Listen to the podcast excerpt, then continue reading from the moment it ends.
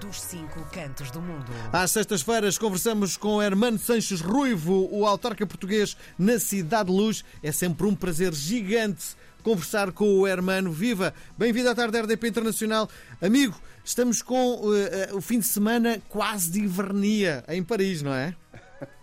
Sim, mas com sol, mon ami, com sol. Pá, esteve a chover toda a semana, houve toda a semana, esteve a chover. Portanto, esta parte mais fria, mas com sol, é claramente uh, bem-vinda. Eu acho que até uh, uh, gosto mais disso. posso estar um bocadinho mais frio, mas ao menos que haja este sol para, para nós. Até porque há atividade sempre e até que se pode usufruir um bocadinho mais da praça pública e não, estar, não começar a estar fechado em casa é sempre uma boa notícia. Sim, sim. Uh, e, e Paris muito mais bonita com luz, não é? Sim, lembras-te daquela frase, La Cité Lumière. A cidade de luz. Sim. Muito bem. Bom, hoje, hoje estás numa atividade gigantesca, não é? Porque hoje um, um, estás a ser preparado um jantar uh, de beneficência, não é?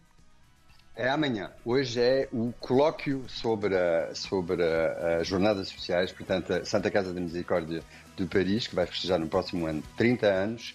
E, e, e, e só uma pequena aparté, eh, quando houver essa missão vossa sobre essas realidades portuguesas com a RDP Internacional aqui em Paris, eu acho que seria uma excelente notícia, um, isso é no mês de junho, mas haver algo que também tenha a ver também com essas diferentes, diferentes vidas uh, dos portugueses em França através dos 30 anos da Santa Casa. A Santa Casa uh, tem um trabalho que já não é apenas Paris e na região de Paris, é um bocado à, à volta, toda a volta, e, e, tem uma dificuldade, contrariamente às misericórdias em Portugal, que têm sempre património, porque muitas vezes já têm uh, 100, 200 anos de, de, de, de, de um, Paris não tem, Paris está completamente dependente, a Santa Casa está completamente dependente do que uh, as pessoas derem para essa, para essa misericórdia e as ações que ela pode vir a desenvolver. Portanto, uhum. um, organizar jornadas sociais, ter o tempo de dizer assim, atenção, eis os pontos fracos, eis as situações difíceis. Não é apenas porque se imigrou que automaticamente se conseguiu sucesso. Não, há pessoas que também estão em dificuldades e, e continuam a vir algumas pessoas que uh, chegam à sede da Misericórdia em Paris, não têm um cêntimo, não têm uma uh, noite onde poderem ir a dormir. É assim, a vida é também essa. Portanto, as jornadas hoje da parte da tarde e vieram pela primeira vez estruturas vocês conhecem em Portugal a Fundação Pierre, lembra-se desse abade super conhecido no mundo que, que, que, em 1960 disse acabou, chega, não podemos continuar assim a deixar as pessoas dormirem na rua sem fazer nada. Bom, portanto, essas fundações francesas, a Cruz Vermelha Francesa, que de resto é presidida por um, um lusodescendente, estão aqui presentes, que é para compreenderem melhor quais são as realidades da comunidade portuguesa. E tudo isso é muito importante.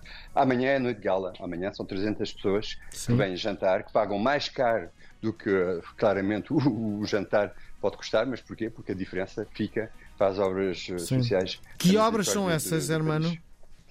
Bem, eu uh, podia fazer uma lista muito comprida, eu não vou fazer, mas uh, deixo aqui, no entanto, uma informação que muitas vezes não, não é dada. Sabes que, infelizmente, há pessoas que, quando falecem, não têm ninguém que, que reclama um corpo, não têm família, estão completamente desenraizadas, desligadas da, da própria família. Misericórdia, quando têm conhecimento desses portugueses que falecem aqui em França e que não há ninguém que reclame o, o corpo, e bem, temos os jazigos uh, aqui na região de Paris, onde fazemos a cerimónia, enterramos os nossos mortes e depois lançamos um processo que é sempre difícil com os consulados, com as embaixadas, com, uhum. com, com, Portugal, com as câmaras, que é de tentar procurar a família a quem pertencia essa pessoa. Mas, bom, a maior parte da ação é claramente dar uh, alimentos, dar, fazer cabazes, uhum. que seja no Natal, que seja na Páscoa, que seja durante o ano, é responder a, a, aos pais, a, às mães, muitas vezes, que vêm com os filhos não têm o, o, mínimo necessário, como vocês podem também viver, infelizmente, isso em Portugal, bem, nós fazemos exatamente o mesmo trabalho, só que estamos fora das estruturas portuguesas, temos que convencer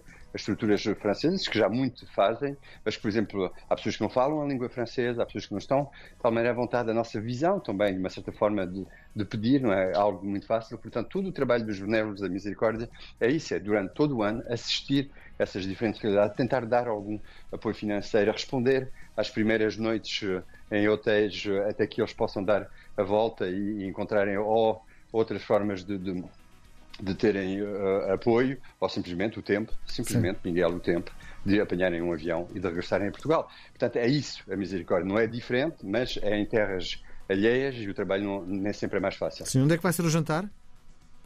O jantar está na, na, casa dos nossos amigos da Rádio Alfa.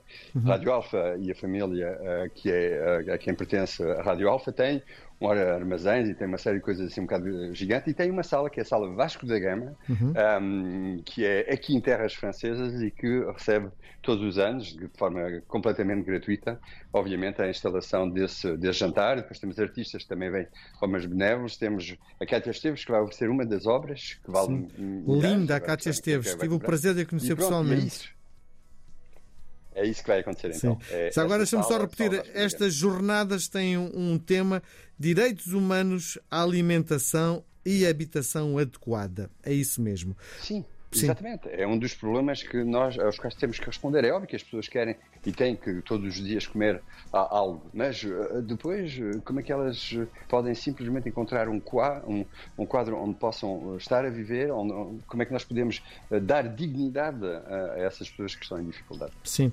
Bom, outra coisa que um, é referência este fim de semana em Paris é uh, Napoleão, não é? Esse homem está sempre em na, todo na, lado, na não é? História, é uma coisa incrível. Sabes que aqui em França a sociedade francesa divide-se em dois: os que gostam de Napoleão e os que odeiam uh, Napoleão, por X razões. E não é forçosamente uma questão só de direita ou esquerda. Ou, pronto, é, é, realmente essa visão que se tem. Será, será como era um libertador ou, ou, ou, era um ditador? Bom, mas o que é verdade é que ele marcou de tal maneira um, a história francesa, as instituições francesas, a Legião de Honra, uma parte de, de, de uh, uma outra visão sobre as instituições, inclusive o judiciário, o Código Civil, pá, uma série de coisas que ele fez. E depois também marcou as nossas ruas, os nossos jardins, os nossos teatros e, e, um, e portanto, o país de, decidiu lançar Uh, Lembras que a semana passada tínhamos falado dessa questão, da questão das visitas à volta da bicicleta, uhum. uh, como é que tu podias descobrir ou redescobrir os impressionistas. E vem aqui, tu podes dar um passeio em Paris e vais de uma fonte com, com, com um aspecto muito uh, egípcio e depois vais para outro espaço que tem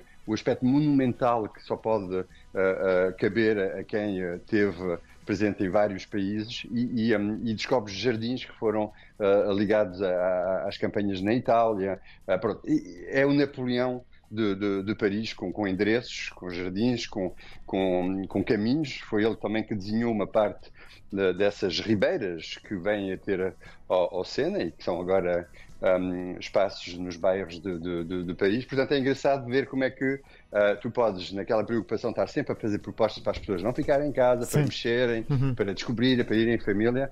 Napoleão, novamente na onda. Sim. Ontem tivemos mais uma vitória de Portugal, desta vez fácil, sobre o Liechtenstein. A pergunta que te faço é como é que foi visto o jogo da nossa seleção e se viste o jogo no café mais emblemático de, dos portugueses em Paris? Café do César. Monsieur César, Monsieur Polo, exatamente. Foi onde nós estivemos eh, ontem à noite. Não, o que é engraçado é que depois dessa onda do rugby, da seleção portuguesa de rugby, os Lobos, Uh, vem agora, continua agora um, essas qualificações para, para o Euro.